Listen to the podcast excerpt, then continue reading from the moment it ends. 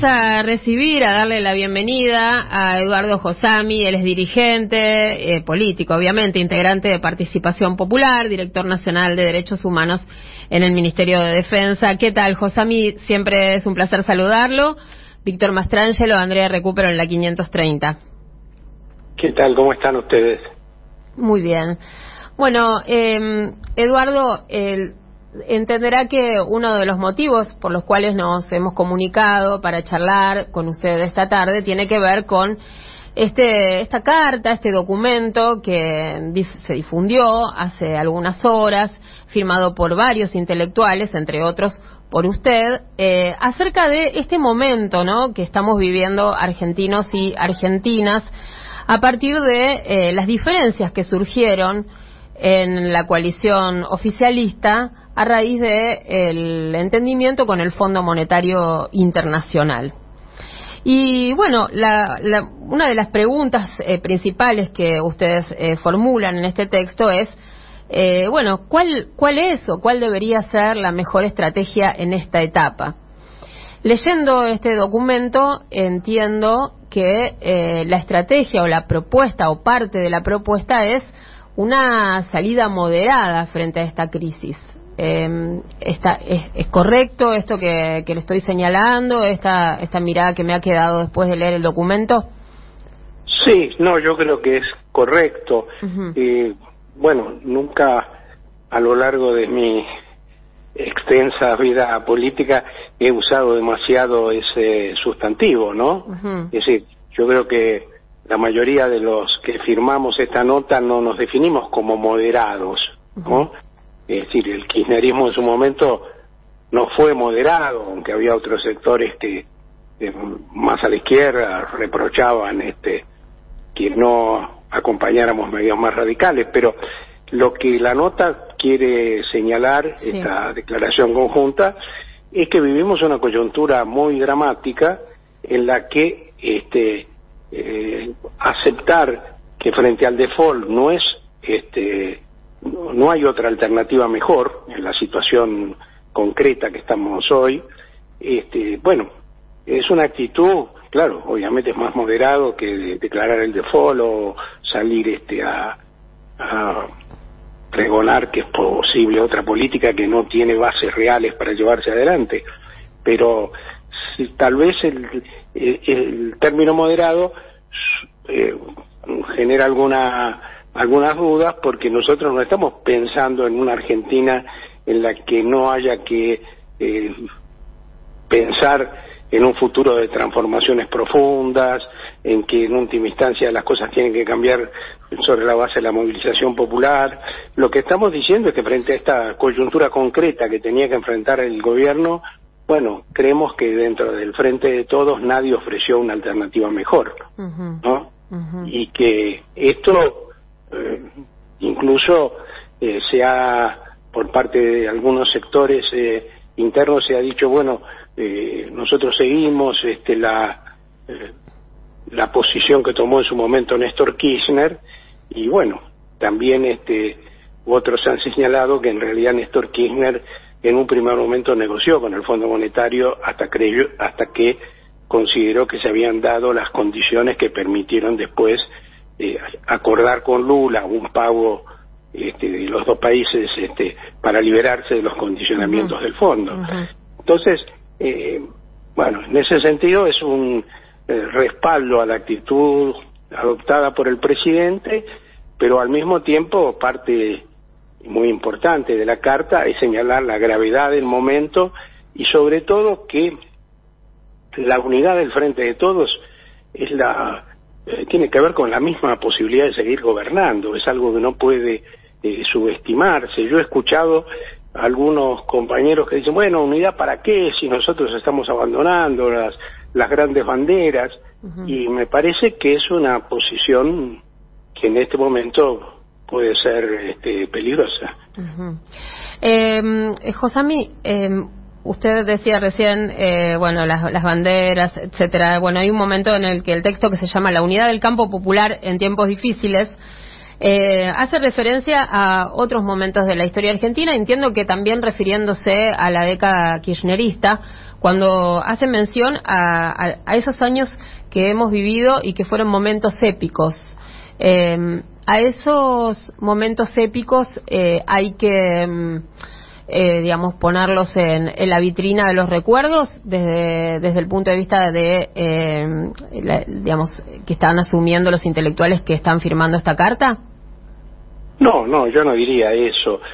bueno, yo acabo de firmar una nota hoy, este, que esa es de exclusiva responsabilidad mía porque la firmo yo solo, ¿no?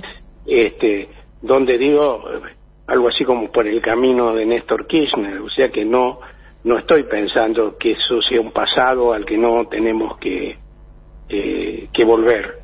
Al contrario, creo que eso sigue siendo una experiencia fundamental y es la eh, de algún modo al que se nutre el entusiasmo para seguir militando y al mismo tiempo sobre la que tenemos que volver para tratar de ver eh, cuánto ha cambiado o no en la situación argentina de hoy en relación a ese pasado. este, pero de ninguna manera diría, bueno, eso está en, en, los recuerdos, ¿no? Porque además yo quisiera insistir en un punto. A mí me parece que, eh, aunque obviamente hay diferencias dentro del frente, y, y estas diferencias eh, también se plantearon de algún modo eh, con la, el proyecto económico y la relación con el fondo, nunca se planteó claramente una alternativa distinta y viable, ¿no? Entonces, eh, bueno, la judicialización, ¿verdad? De la deuda, la denuncia, el avanzar por la vía judiciable acerca de la ilegitimidad de la deuda que contrajo Mauricio Macri por bueno por sus volúmenes porque iba en contra de el propio estatuto del Fondo Monetario en fin porque eh, no se sabe a ciencia cierta dónde fueron a parar esos fondos porque se obtuvo sin el consenso de los argentinos y las argentinas. Digamos esa era la, la vía alternativa que estaba planteada verdad eh, por lo menos dentro de una parte de, del oficialismo bueno, yo creo que eso es, yo creo que esa es una muy buena propuesta. Y yo cada uno de esos puntos que eh, vos señalabas, este, eh, los, apoyo. Y me parece que fue el propio presidente de la nación el que dijo en la presentación ante el Congreso que había que, este, de algún modo, que seguir la instancia judicial denunciando la, este, responsabilidad de Macri y de sus este, eh, quienes gobernaron con él en la eh, concertación de este eh, préstamo que fue realmente un delito. Pero me parece que eso no tiene que ver con que eso no es una alternativa para decir pagamos o dejamos de pagar, porque me parece que sería infantil creer que algún organismo internacional, por ejemplo, en en términos más o menos este eh, eh, rápidos, digamos, pudiera decir, bueno, sí, aceptamos estos argumentos de la Argentina y entonces esa deuda es ilegítima. Mm. Eso nunca, eh, no hay antecedentes en la historia, ni, en América Latina, de una cosa de mm. ese tipo. Entonces a mí me parece que estamos contraponiendo dos actitudes que en realidad tienen que ser complementarias porque no es que ahora se haya firmado este acuerdo con el fondo este y entonces vamos a salir a declarar qué bueno que es el Fondo Monetario que nos ha salvado. No, este, yo creo que hay, hay que seguir este camino porque es el que más eh, se adecua a la situación actual de la economía argentina para poder seguir avanzando con ciertas perspectivas de eh, salir de esta eh, encrucijada que nos dejó la, herencia macrista sumada a la pandemia, pero que al mismo tiempo hay este, que seguir denunciando esto en todos los terrenos en que sea posible, y eso es una necesidad política, también para que queden claras nuestras diferencias con esta. Eh, el hecho de que hayamos tenido que votar con la oposición, esto no implica este, que vaya a dejar de este, señalarse la responsabilidad de, Mauricio Macri y, y, como decía antes, o, eh, considerarlo como una actitud delictiva, pero a riesgo de ser este, demasiado insistente, esto no era una alternativa para ver qué hacíamos nosotros antes de el 22 o el 23 de marzo cuando vencía el próximo pago este, de deuda que Argentina eh, eh, no estaba en condiciones de afrontar. Y me parece interesante esta discusión porque ahora eh, yo creo que lo que se impone, más que una discusión, digamos así, puramente ideológica, es ver en las condiciones concretas del acuerdo con el fondo que es una realidad ya y que incluso quienes votaron en contra yo diría que tampoco hicieron todo lo posible por evitar que se, que se sancionara, porque me parece que estaba claro que eso eh, no aparecía como una alternativa realista para el gobierno, pero digo, en vez de seguir esa discusión, que veamos en las condiciones actuales cómo hacemos para aprovechar al máximo todos los márgenes que nos quedan, aprovechando que este acuerdo con el fondo durante eh, varios años nos libera del pago de la deuda, que en relación con otros acuerdos anteriores eh, tiene algunas eh, ventajas que lo hacen eh, menos este, opresivo, digamos, en la actual coyuntura argentina, que, eso por supuesto va a suponer, no terminó acá la historia, acá hay que seguir discutiendo cómo hace, hacemos para cobrarle impuestos a los sectores este, de mayores ingresos. Lo que igual va a ser más importante que nunca ahora, precisamente porque tenemos que afrontar este proceso de condicionamientos. Eduardo, eh, cualquier esquema que, que vaya en ese sentido, en el sentido de plantarse frente a los sectores más poderosos de la sociedad para eh, que el aumento de ingresos se genere a partir de ahí, requiere primero que nada un gobierno fuerte y un gobierno fuerte es indispensable que se maneje con unidad. ¿Hay posibilidades de unidad cuando ni siquiera hay mecanismos institucionales del frente de todo para ordenar un debate y que no se tenga que dar por Twitter? Bueno, este, la verdad que si uno se limitara al análisis de estas últimas experiencias y al mismo tiempo eso le sumara que nunca eh, tenían los mejores momentos del kirchnerismo, la, participación, el debate, eh, han sido la característica dominante, bueno, no debería ser optimista. Pero yo me arriesgo a ser optimista porque creo que nos queda otra. Esta es una situación de una eh, gravedad tal y las consecuencias pueden ser tan dramáticas si esto implica el retorno del neoliberalismo al poder que creo que, bueno, que tenemos que eh, comprender todos la gravedad de la situación e ir generando, bueno, esos espacios de, de discusión y de resolución, esa institucionalización del frente de todos, que en su momento no, no se hizo, pero que ahora me parece que es imprescindible. Mm. Josambi, una, una consulta con respecto a, cómo se gestó esta, este texto, esta carta. ¿A quién está dirigido? ¿Quién es el destinatario? ¿Ustedes en quién pensaban eh, cuando, cuando la redactaron? Bueno, el destinatario sería un poco ampuloso decir que es el pueblo argentino porque estas declaraciones tan largas, sobre todo, no, no son leídas por este, la, gran mayoría del pueblo argentino, pero el, destinatario es el principal es el Frente de Todos. Bien, o sea, es una carta dirigida a esos sectores del Frente de Todos que no están eh, eligiendo la moderación. Bueno, eh, yo creo que no está dirigida solamente a esos sectores, está dirigida también a todos los sectores del frente de todos. Primero porque la, la unidad la tenemos que garantizar todos, no es que hay un sector que hace todo bien y otro mm. que se equivocó. Sí. Siempre, no estoy diciendo que vos digas eso, ojo, ¿no? No, no, no.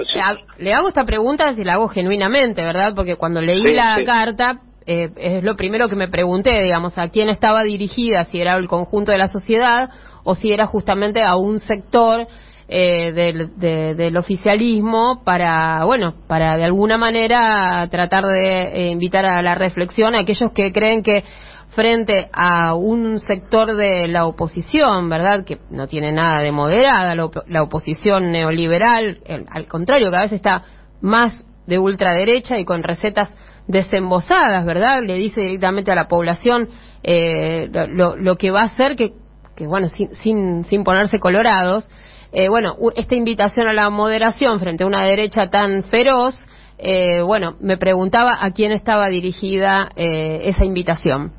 Bueno, dos aclaraciones. Sí. Eh, habría que volver a leer la carta que no la tengo aquí adelante. sí, yo sí. Pero yo, este, creo que la carta no predica la moderación frente a la derecha neoliberal, a la que define en términos este, no, además habría que discutir, claro, mí me entusiasmé, perdón, ¿eh? pero habría que discutir también si es moderado una, eh, aceptar eh, como salida un acuerdo con el Fondo Monetario, ¿no? Bueno, eh, claro. En, el 2003 Néstor también lo aceptó y Lula en su momento también y en circunstancias distintas, bueno, hicieron cosas muy diferentes por las cuales lo seguimos recordando, ¿no? Entonces, yo no diría que eso es moderado ni no moderado, esa es en una coyuntura muy difícil, donde, insisto, en términos económicos nadie planteó una alternativa clara, eh, creo que, bueno, es una actitud obligada que será juzgada, como pasa siempre en política, por lo que hagamos en los próximos dos o tres años, o el tiempo que quieramos tomar como eh, medida, porque eh, bueno, si las cosas este, se revelaran como que es, es imposible seguir avanzando por el camino que el gobierno está planteando, bueno, a lo mejor eh, en el futuro calificaremos de otra manera esto que se hizo. Pero yo creo que los que firmamos esta carta y mucha otra gente, y la gran mayoría de la población, que según las encuestas eh, veía con buenos ojos la firma del acuerdo, está pensando que esto es indispensable para seguir adelante, no para eh, hacer un país a la medida del Fondo Monetario, sino para eh, evitar una coyuntura que directamente implicaría el debilitamiento del gobierno y el este y generaría una situación muy difícil para los sectores populares en un, una situación en que bueno me parece que eh, menos que nunca el gobierno estaría en condiciones de, de avanzar. Bien, bien. Ustedes dicen ahí, ¿no? Los otros también juegan ante este escenario. Exactamente.